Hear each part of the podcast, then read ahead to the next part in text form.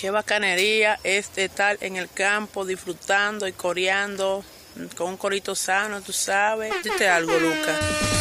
Ya estamos listos. Necesito que a partir de este momento le presten atención a lo que tienen ante ustedes. El corito histórico. Panas y bellas damas, sean bienvenidos todos a un nuevo episodio de El Corito Histórico, el podcast donde te contamos la historia de Venezuela de una forma clara, concisa, amena y entendible. Es decir, como no te la contaron tus lamentables profesores de historia de Venezuela del bachillerato, que son la razón por la cual terminaste votando por Chávez. Aquí les habla el profesor Javier Rara Farías. Dite algo, Lidel Doria Márquez. Ah, bueno, aquí estamos de vuelta con el podcast de la historia de Venezuela, en donde ustedes están claros que nosotros les estamos contando todo lo que pasó en este país, pero en el idioma del corito sano, el idioma de ahí a ahí, cercano, como que tú estás sentado con todos esos señores que están ahí hechos de cemento, yo no sé de qué están hechas las estatuas, pero que están ahí en las plazas, porque esos señores eran como tú y como yo.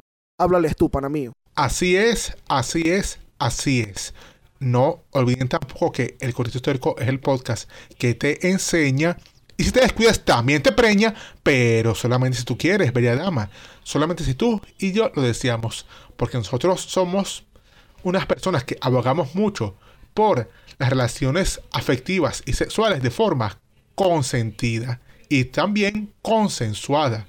Porque es de nuestro interés que tú no andes por allí dañando a nadie, obligándolo a amarte y tampoco que seas abusado siendo obligado a amar a alguien que no quieres, porque todo eso no es amor, es una obsesión y es un crimen y nosotros no queremos que seas víctima de un crimen y tampoco queremos criminales escuchándonos, porque nosotros lo único que robamos es corazones, como nuestros hielos de vallenato, como Diomedes, como Rafael Orozco, con Sergio Dangond, que dicen que las cosas salen bien es como se hacen pues con sentimiento. ¿eh? Correcto, panas míos. Aquí lo único criminal es este podcast, que es criminalísimo para que tú te lo vaciles y, y te aprendas todo lo que pasó en la historia de Venezuela. Y claro que estamos aquí de acuerdo con las relaciones, fíjate, consentidas, consensuadas y consensualidad, por supuesto. Ajá, Háblales. Mira, Estamos, estamos ese, ese, es el nivel que estamos manejando ahorita, panas míos. Miren, estoy muy contento. Estamos de vuelta aquí con el podcast de la historia de Venezuela. Hoy traemos un tema bacanísimo porque seguimos con eh, las historias de las fundaciones de las ciudades de Venezuela. Hoy traemos una ciudad. Eh, yo nunca he ido para esa ciudad. Ah, no. Javier. ¿Tú sí, Mm, tú Pasé por ahí alguna vez, pero también tengo otro tema que es que mi abuelo era de por allá. O sea, mi abuelo era de un sitio cerca. Ah, O sea, fíjate. Usted tiene Sí, raíces sí. por allá. Parte de mi familia es de por allá y todo eso. Y es una ciudad interesantísima porque es el occidente del país, pero no es de los Andes. Vamos con una que es todo menos andina. Porque, o sea, aquí hace calor en banda. Hay arena. Hay chivos. Comen unas arepas que no sé, uno se come una arepa y uno dice, ay, no, una arepita. No, esta gente come arepas del tamaño del budare. O sea, es una cosa que una arepa de esa zona es la arepa. Y esa gente también está muy orgullosa de todo eso. O sea, la gente de esa zona siente un orgullo de, de sus terruños. Porque ellos se consideran los primeros en estar en este país. Porque hoy vamos a hablar precisamente de la conocida en los libros como Santa Ana de Coro. De Coro, ese sitio tan lejano, pero a la vez tan interesante que es la ciudad de Coro en el estado Falcón actual. Es correcto, vale. Eh, eh, fíjate que Coro tiene, así como, como dijo Javier, ese orgullo de ser de los más antiguos acá en tierra, en tierra firme y en, y en este país. Bueno, en ese momento no era este país, pero bueno, en esa zona. Eh, y tiene una particularidad porque nosotros hablamos hace poco acerca de Cumaná, como primogénita del continente y todo el asunto, pero Cumaná tuvo una serie de episodios, digamos, de temporadas. Esa serie llamada Cumaná tiene Sí. varias temporadas. Hasta que por fin es Cumaná. Pero Coro no. Coro, mira, Coro está ahí desde, desde el momento en que, en que, bueno, en que se pusieron de acuerdo. Ya le vamos a contar la historia. Cómo fue que ocurrió eh, la aparición, la fundación de Santana de Coro. Pero eso, tienen la, la antigüedad, digamos, de ser de los primeros en, ocupar esta parte de- del territorio. Vamos a ver qué es lo que con Coro, Manao. Correcto. O sea, algo que yo noto es que en lo que hemos hablado en este ciclo es que los nacimientos de esta ciudad siempre eh, es una cosa que no podemos contar sin echar también el cuento de sus fundadores. Porque es una cosa que siempre está atado la ciudad al fundador y a su vez las rivalidades, las aventuras, las desventuras, los romances de quienes plantearon la bandera en ese sitio. Y bueno, en el caso que comentamos ya de San Cristóbal y Mérida, que todo nacía una rivalidad entre dos tipos que se miraban feos, al- por lo menos desde que llegaron a Pamplona, hay registro de eso. El nacimiento de Coro no parte tanto de una rivalidad entre dos tipos, parte más de una historia, digamos, de ganas de ser real, digamos, un poco de codicia, de explorar, de ir más allá. O sea, un hombre que se quería llevar los reales, de, de- llenar de real los bolsillos, y también un hombre que sentía que era menospreciado, que es precisamente la figura de un hombre llamado Juan de Ampíes. De verdad que este, este personaje va completamente atado. Eh, Juan de Ampie y también, eh, bueno, ya eso lo vamos a desarrollar ahí, porque no voy a hacer spoiler con esta historia, porque vale la pena ir poco a poco con esto. Vamos a empezar por aquí, Javier, con el tema que lo hemos comentado en las otras ciudades, que es lo referente a los pueblos aborígenes. ¿Quién estaba ahí?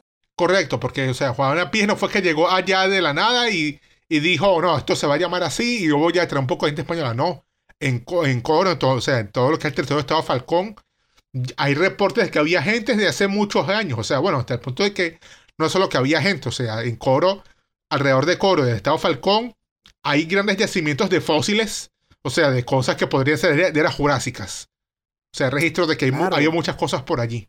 La- ahí, ahí en, en esa zona, bueno, en lo que es Coro y el estado Falcón en general, hay mucha acti- actividad arqueológica, estudio arqueológico. Y fíjate que ahí se han encontrado cosas como piedras trabajadas, piedras talladas y cuchillos, flechas que sí, hechos como con po- tipos proyectiles que tenían la punta hecha de, de cuarcita. O sea, había un trabajo allí de esos pueblos aborígenes y además los datan de la etapa paleoindia, que la etapa paleoindia es ese momento, data de 8000 años antes de Cristo, y que es eh, el momento en que se empieza a surgir esa diversidad étnica en América y lingüística, cuando se empiezan a distribuir o, o a generar esos diferentes pueblos en estas tierras. Entonces es como que muy antigua la presencia humana en la zona de lo que hoy es Coro. Ah, Me estás hablando de los primeros hombres pasaron por Coro. Exacto, exacto. Y en la etapa paleoindia se habla eh, precisamente cuando bueno, el hombre cruza el estrecho de Bering y empieza a caminar por América y distribuirse por América. Claro, por eso que que bueno. duró probablemente cientos de años, porque o sea, toda esa caminadera no es que pasó de, de, de ayer para hoy. Entonces, bueno, aquí, ¿qué pasa? Habían varios, eh, varias tribus aborígenes, pero habían dos que eran las más numerosas y las que comandaban el asunto, que eran los caquetíos y los girajaras. Eso me suena eso los girajaras, Los más repres- muy Sí. de esa zona y de Sí, Barquisimeto. Lo más, lo más representativo y numeroso eran los caquetíos. Ojo, también habían ajaguas, ayamanes, chipas, eran otras tribus que había. Pero los caquetíos eran el pueblo más representativo de esa zona. Estos carajos eran muy interesantes porque tenían eh, eh, una sociedad basta- bastante avanzada. Fíjate que eran muy numerosos, tenían aldeas, digamos pueblos, cada uno tenía su cacique, pero ellos tenían su poblado principal, Javier.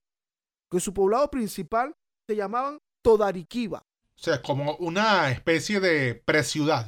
Sí, que ahí es donde habitaba el que llamaban, fíjate, el Diao Manaure. ¿Cómo? El Diao Manaure era el cacique Manaure, pero Diao era el nombre que le daban al cacique de caciques. Ah, era el jefe de jefes. Claro, el capo de tutti capi. Wow, o sea, estamos hablando de un tipo que, ojo, en esas formaciones humanas, o sea, que estructuren algo así como de un máximo jefe, diablo, o sea, es que ni de Yankee.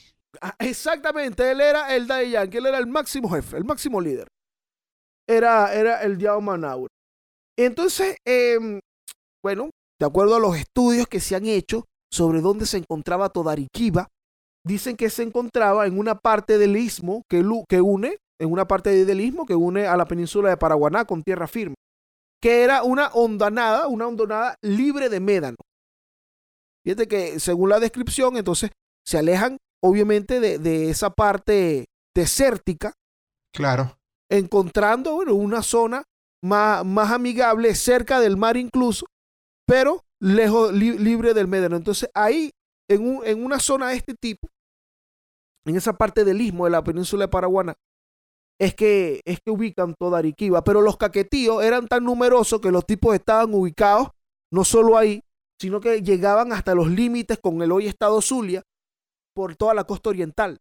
O sea, están bien distribuidos por toda esa área. Hablamos de que iban desde el actual estado Falcón hasta la parte oriental del Zulia, o sea, la- lo que sería actualmente Cabimas. Claro, y hasta cruzaron el mar porque habían caquetíos en Curazao, Aruba y Bonaire. Es correcto, o sea, sí se habla de que en el llamado ABC holandés hay yacimientos de indígenas y, oye, eran caquetíos, eran originarios de la actual Venezuela.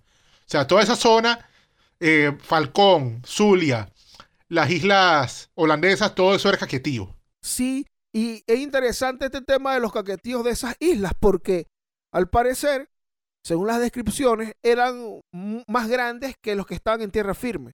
Ah, o sea, como comían mejor en las islas que...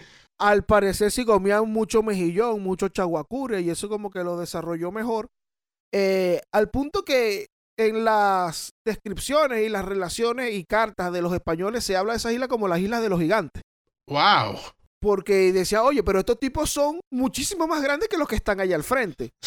pero, ajá, tienen, tienen familiaridad entre ellos. Los caquetíos, Javier, fíjate lo que hacían para como distinción social. Se pintaban la piel, tenían un, un sistema ahí de pintarse la piel. Pero además, para tú demostrar, digamos, que usted, Tenía cuarto. que usted era, usted tenía su dinero, exactamente, que usted no estaba abatido de lechosa. para usted demostrar eso, se ponían un cuero de, de- de felino, digamos. De, bueno, las descripciones de, de la época dicen tigre, pero no había tigre, digamos que era un cunaguaro. De un- O sea, que si un... Se ponía un interior de tigre en la frente y decían que un, un interior es de leopardo y decían como que no, yo soy el tigre.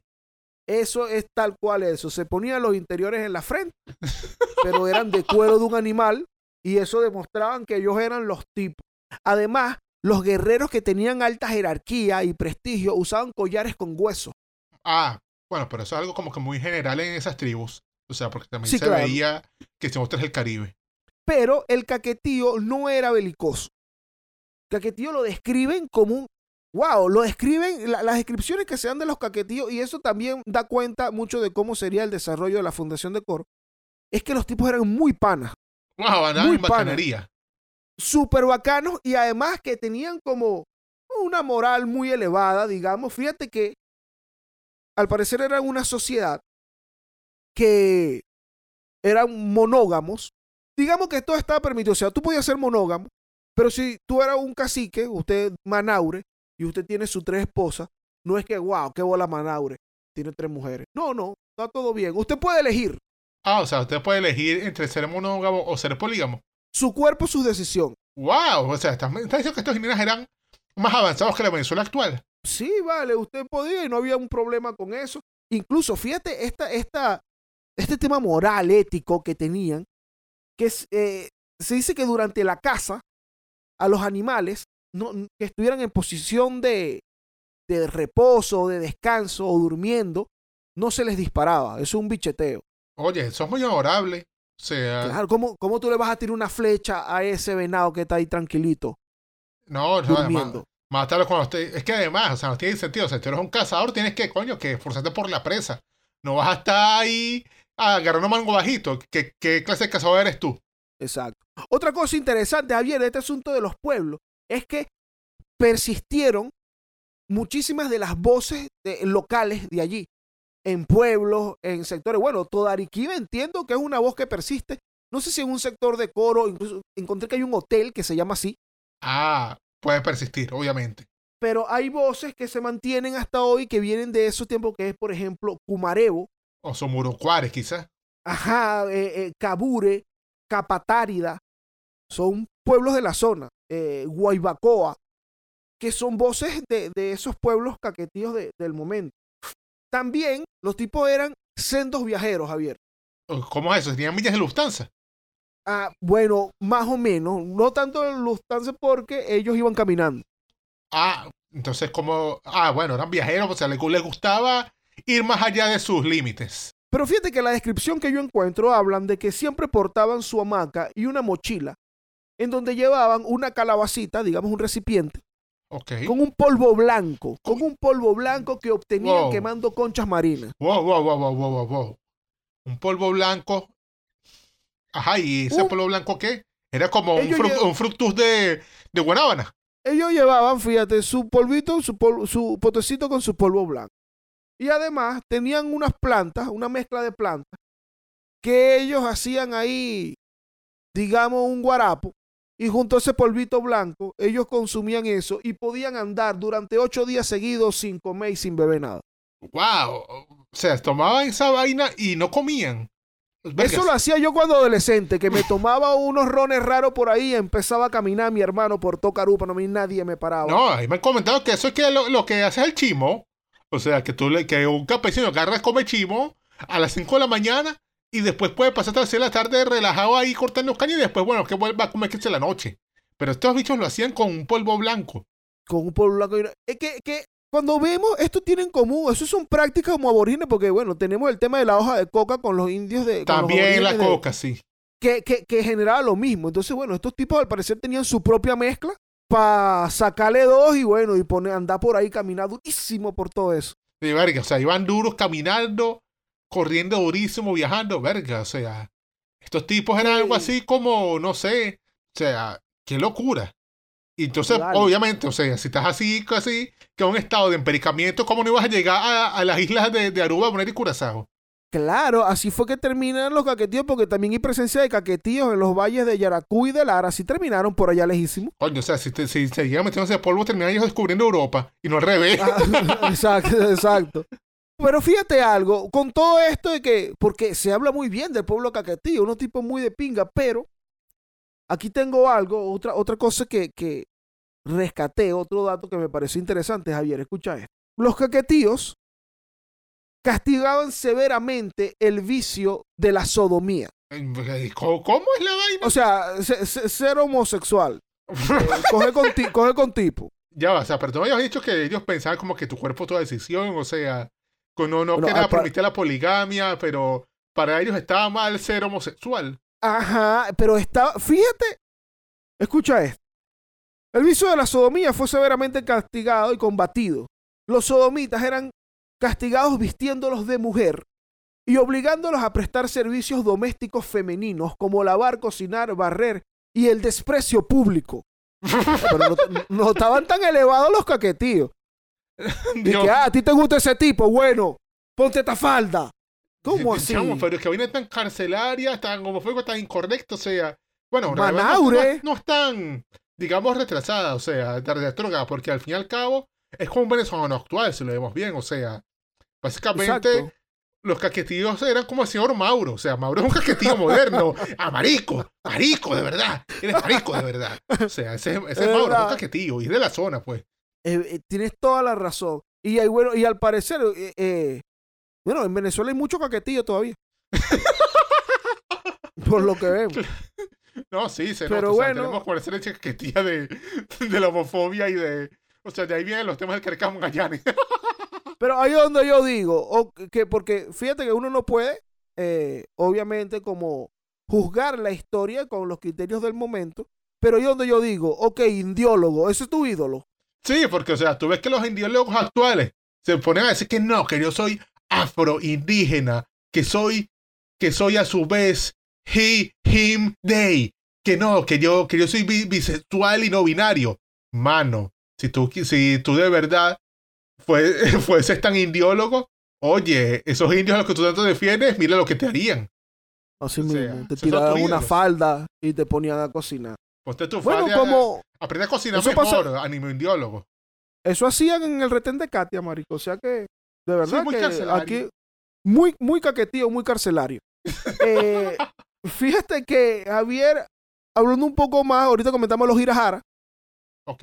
Lo- los Irajara eran esos otros tribus que estaban por ir por la zona. Ellos estaban en la sierra del estado Falcón, en- por la zona de las montañas. Pero estos tipos eran los belicosos. Ah, eran los, Los- ellos no eran bacanería.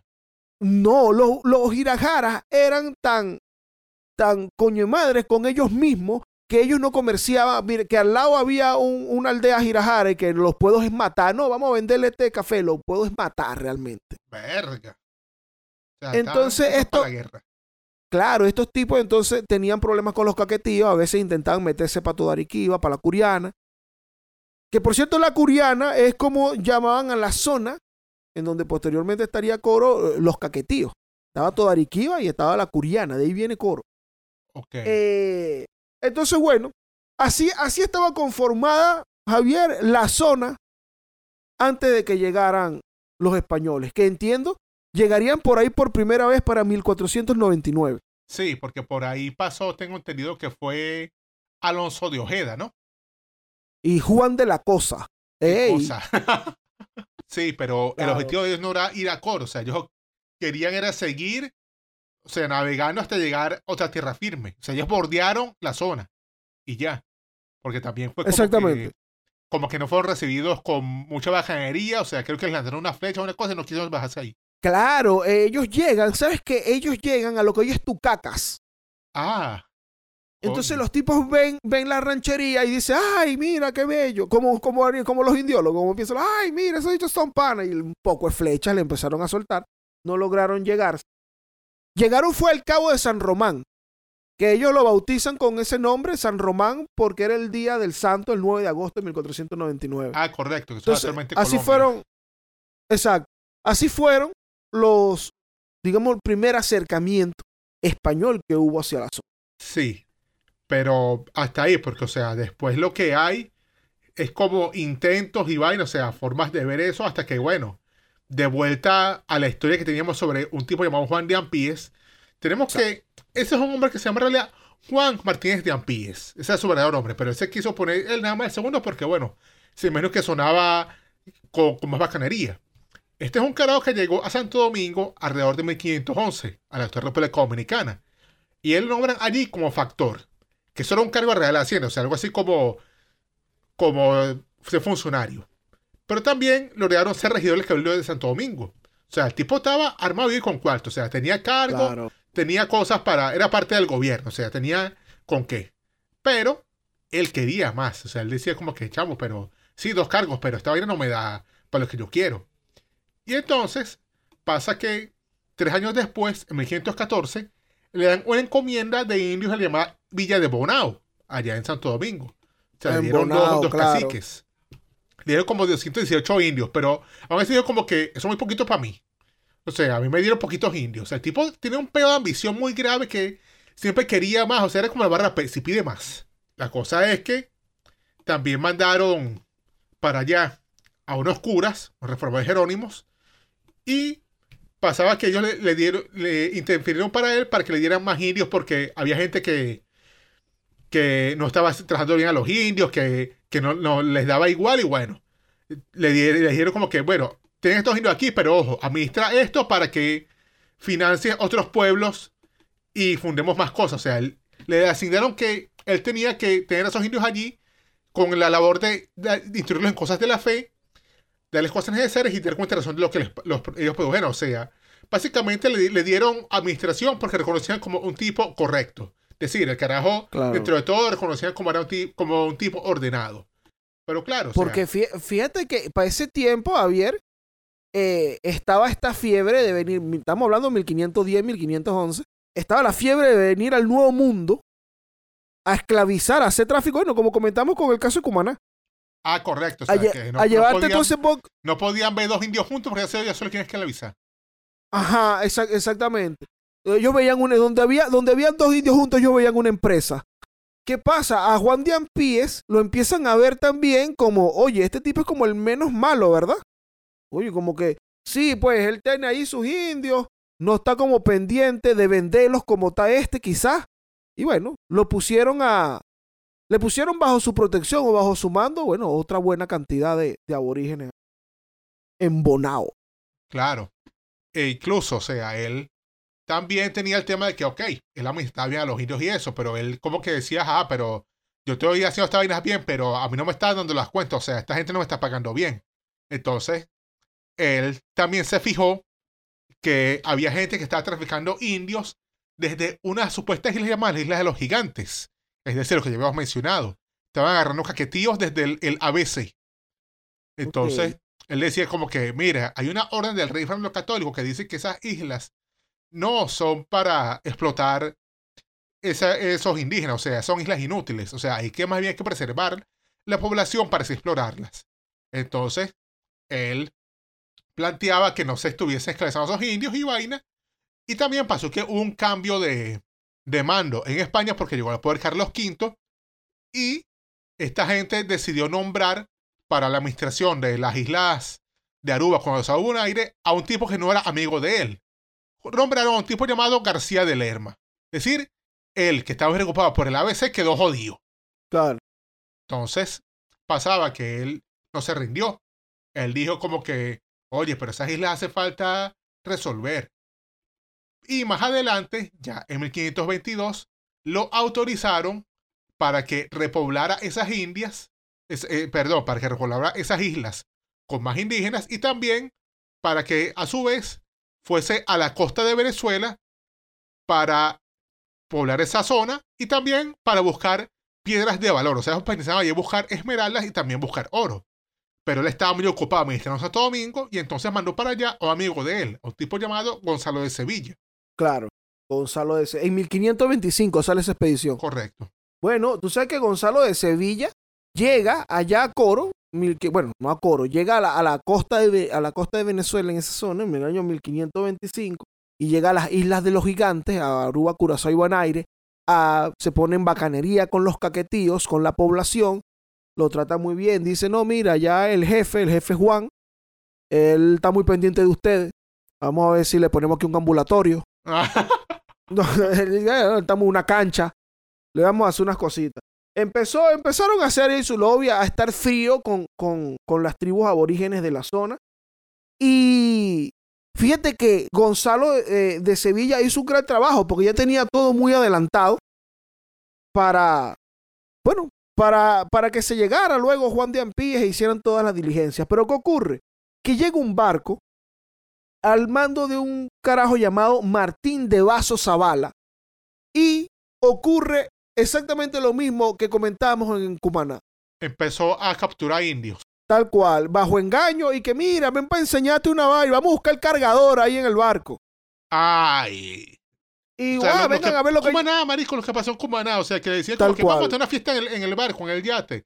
Y tranqui- tranquilas, muchachas, de aquí, de aquí es un ratico. Y Venga a ver lo que yo tengo aquí. Entonces, quien, el, el tipo no conforme se había llevado a una hija de Manaure, Ay. del popular Manaure, que, que además el Manaure era el más pana de todos. O sea, él era la máxima autoridad, el máximo líder y además era el más panas. Era como el Vigo Mortensen máximo. Diablo. Qué panas ese Manaure, de verdad. El Sí, verdadero va, jefe pues. de jefes. El verdadero Manaure. Entonces, oye, Manaure ahí dejó de ser Manaure. No fue muy Manaure que digamos, se molestó cómo se van a llevar a la hija mía y a los nietos míos. Pero estos aborígenes sí tuvieron la suerte que no tuvieron los de Cumaná. Claro, porque los mandaron Por- a esa gente, la recogieron allí. Imagino que ese barco habrá parado en Santo Domingo donde estaban Píes. Exactamente. Exactamente. Y Ampíes, que era tan defensor de los indios esta vez de verdad, el carajo, al ver eso, él paró ese barco en seco, devolvió a todos esos indios a su sitio y bueno, de esa forma logró evitar lo que pasaba siempre en Cumaná, que es que los indios se arrecharan y quemaran todo. Y quemaran todo porque cuando Ampíes llega, ¿cómo va a ser? ¿Y de dónde usted trae eso? No, esos son unos... ¿Cómo? Esa es la hija de Manaure. Tú te traíste a la hija de Manaure, Martín. Entonces, bueno, ¿qué hace Juan de Ampíes para solucionar este peo? Fíjate, no solo le quita a los, a los indígenas que traía en el barco, sino que arma una expedición con 58 hombres y su hijo, Juan de Ampíes Ávila. Ok. Y manda, mira, vaya para allá, le entrega a esa muchacha Manaure. Y bueno, le pide disculpas y que vamos a estar en bacanería de nuevo. Y bueno, así sale esta expedición en una nave llamada la Gruesa Nao. Wow. Salen, eh, sí salen. Y bueno, cuando llegan allá, todo es risa y diversión. Coño, mija, verga, bienvenido a casa. No, vamos a matar un chivo aquí, no joda. Y bueno, todo se pone en bacanería nuevamente. Los caquetíos están finos. Tú eres el hijo del viejo Ampie, coño, vale, un tipazo tu papá. Claro que sí. Y en este contexto, con esta gente, ellos eh, arman el campamento en Todariquiba, que es el pueblo que tenían los, los caquetíos ahí donde vivía Manaure ellos se establecen eh, precisamente entre Todariquiba y lo que llaman la Curiana, y es donde fundan Santa Ana de Coro el 26 de julio de 1527. Ah, o sea, que el como, día de Coro actualmente. Exactamente, que si se fijan, es muy interesante esto, porque nosotros hablamos de, por ejemplo, cómo en Cumaná fue traumático todo el proceso, cómo en Caracas eh, hubo una guerra Claro, una, una confederación de indios contra los españoles. exactamente.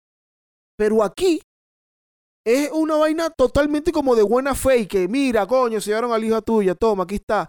Nosotros venimos para acá, no vale, quédense aquí.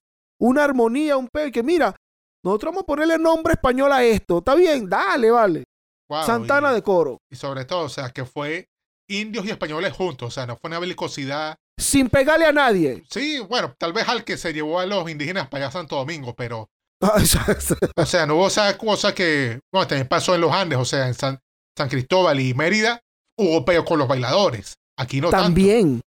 Aquí fue como que, coño, aceptar la disculpa, pero puedo fundar, queda México con los panas. Puedo fundar esto. Puedo poner esto en nombre. Coño, entonces sí, puedo. Entonces esto se llama Santana de Coro, pues.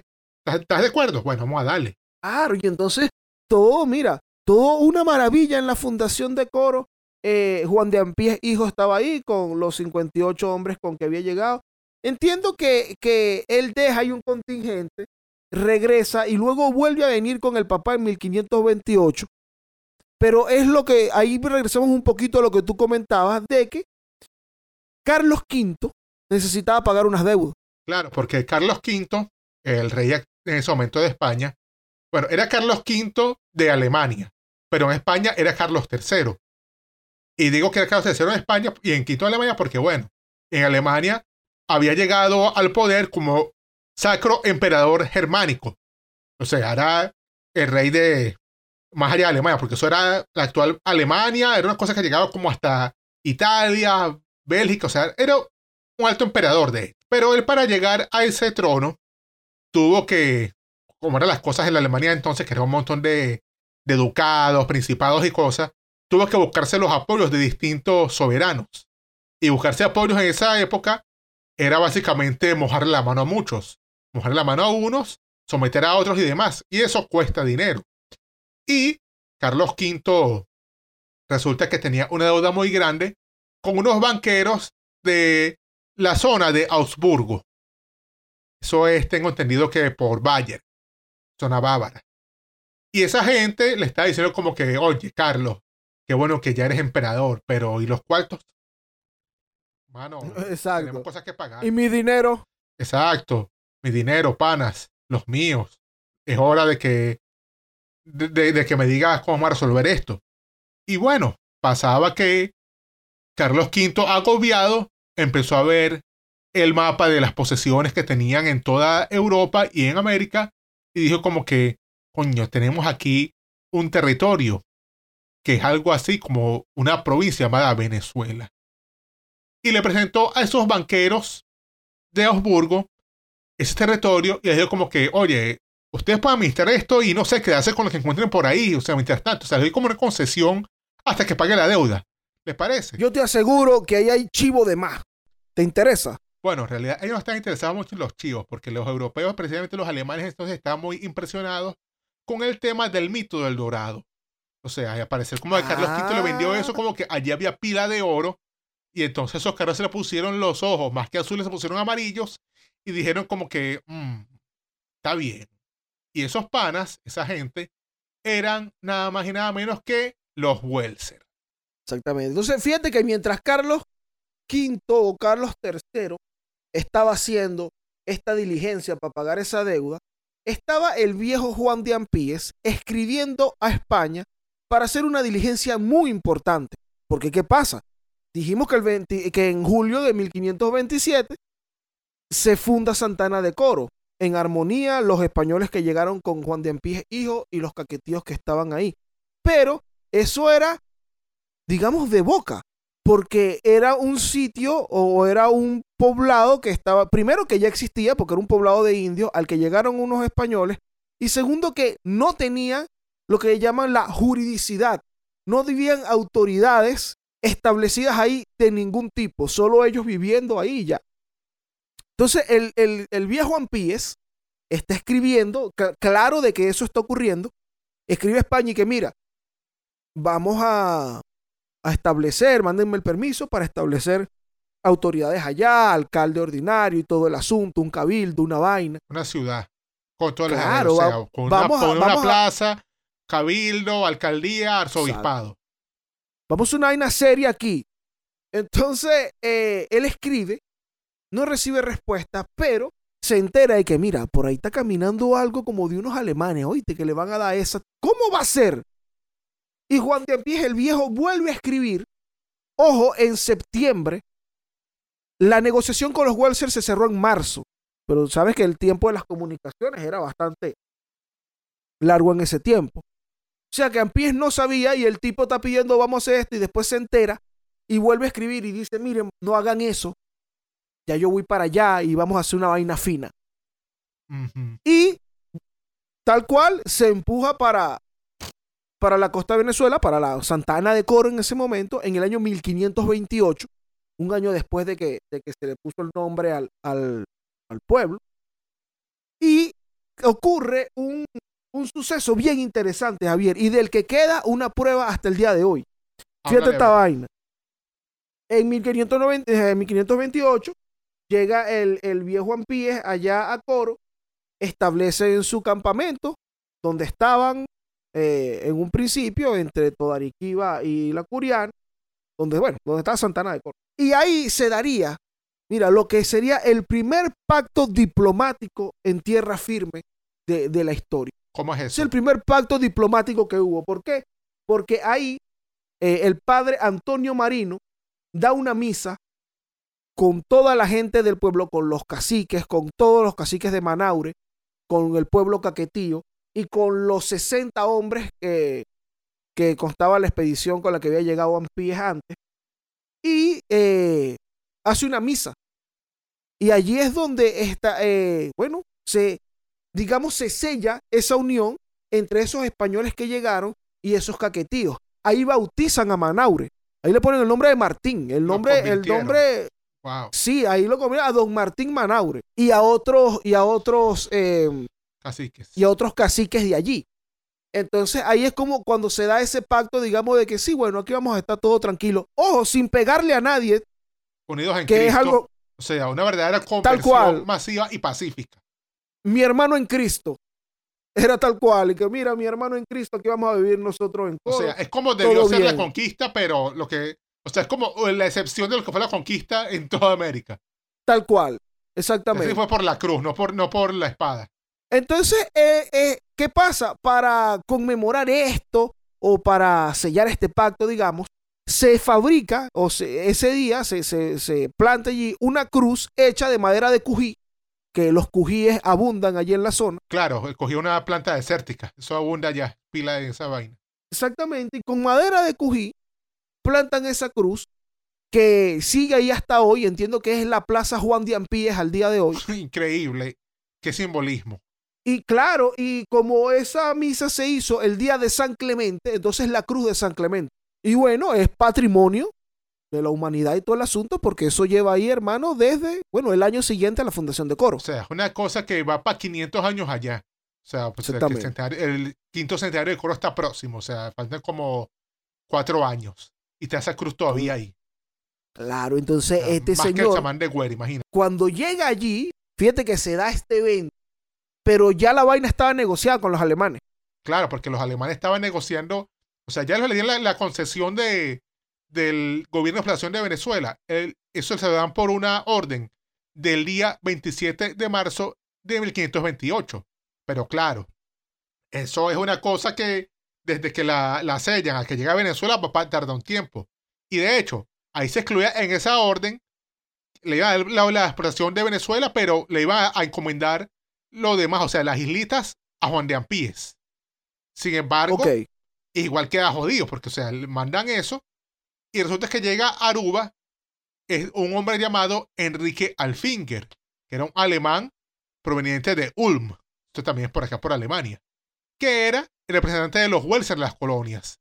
Y él llega allá con esa orden, se la entrega a Ampíes, y Ampíes, claro, al principio protestó, él vio como que, ¿cómo, es la vaina? No, no, no, chico, pero él también pilló que estos alemanes venían apoyados por los españoles de, de la península y bueno, hizo lo que le tocaba hacer, entregó eso en paz porque ¿qué iba a hacer? O sea, se iba a poner a pelear para que lo, terminaran empalando. No, tenía que seguir viviendo. Exactamente. Cuando llega, fíjate que eh, va Enrique, le avisa a, Juan de Ampí que mira, tiene que trabajar tu preaviso. Mm, sí, algo Le- así. Él trabaja su preaviso y llega Ambrosio el 24 de febrero de Ah, 1529. esa es otra cosa, que Enrique era solamente, digamos, con que el representante, el encargado de negocios de la casa Welser. Sin embargo, Enrique Alfinger era un empleado más al cual tenía que volver a Europa próximamente. Por esa razón es que se manda para allá a otro hombre también de la gente de los Welser, nada más que a su hermano Ambrosio Alfinger para que sea el gobernador de la provincia. Entonces llega Ambrosio, coge como el testigo de la zona, y es este Ambrosio Alfinger el que hace como la fundación formal de la ciudad, o sea, es el que ya erige como que el plano de la ciudad, manda a elegir un cabildo y a todas las autoridades que tocarían ahora sí.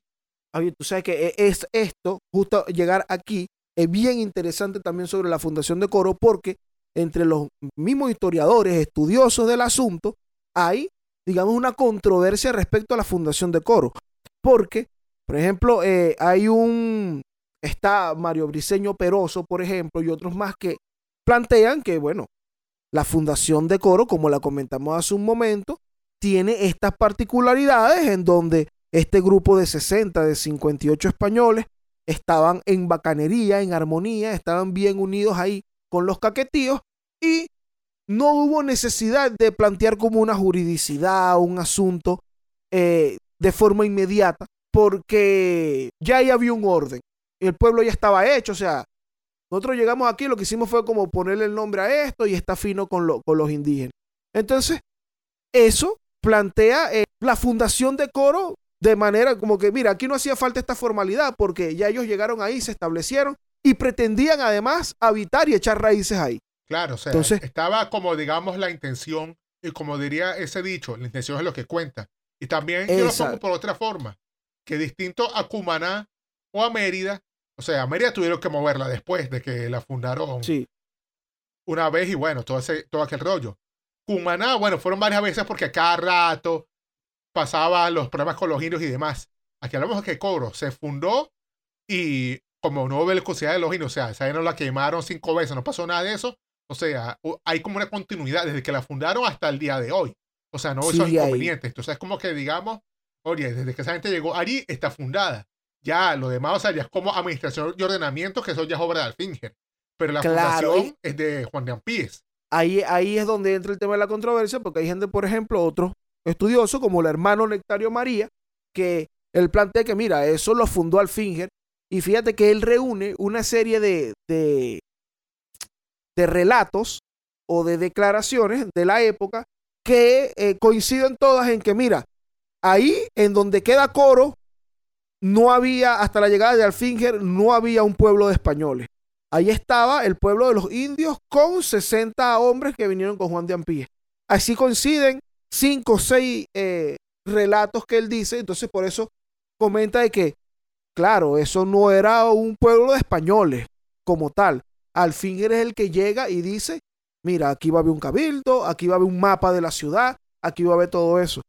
Pero, y esa es la controversia que hay, como que es fundada por esto, por el otro, pero separando las, las tareas, como dijo Javier, bueno, muy formalmente el sitio donde está Coro y donde se le puso el nombre y tal fue en julio de mil, no, en 1527 por Juan de Ampíes. Alfinger hizo el asunto administrativo. Exacto, la formalidad. Y también Alfinger llegó y le cambió el nombre, pero como buen alemán, él dijo como que, ¿qué es eso de coro? No, esto se va a llamar Neu Augsburg. Nueva Augsburgo pasó a llamarse entonces. Así era Nueva Augsburgo que se empezó a llamar sí, entonces. o sea, la provincia se empezó a llamar Nueva Augsburgo. Pero también pasaba que, como les había comentado antes, Alfinger y los alemanes en general, los Welser, estaban, eran loquitos por el oro. Pero llegan a Coro y lo que encuentran es arena y chivos. Entonces se ponen a pensar, oye, el dorado no es aquí, pero hay que seguir hacia el occidente. O sea, ¿qué habrá para el oeste? O sea, yo sé que por allá hay algo y coño, hay que buscar. Entonces, pero ellos decían como que, ajá, pero para ir al supuesto dorado hay como que fundar otras cosas. Entonces, como ellos dicen, oye, o sea, básicamente la historia de Coro está ligada a este Juan de Ampíes, pero la historia de Ambrosio Alfinger apenas está empezando, porque este hombre derivará el nacimiento de otra importante ciudad, que eso ya será para otro episodio. Es correcto, eso es correcto. Alfinger, eh, bueno, hace las diligencias en coro, las diligencias que, digamos, no le dio el tiempo de hacer Ampíes porque habían las intenciones de hacerlas, de, de establecer autoridades y todo el asunto.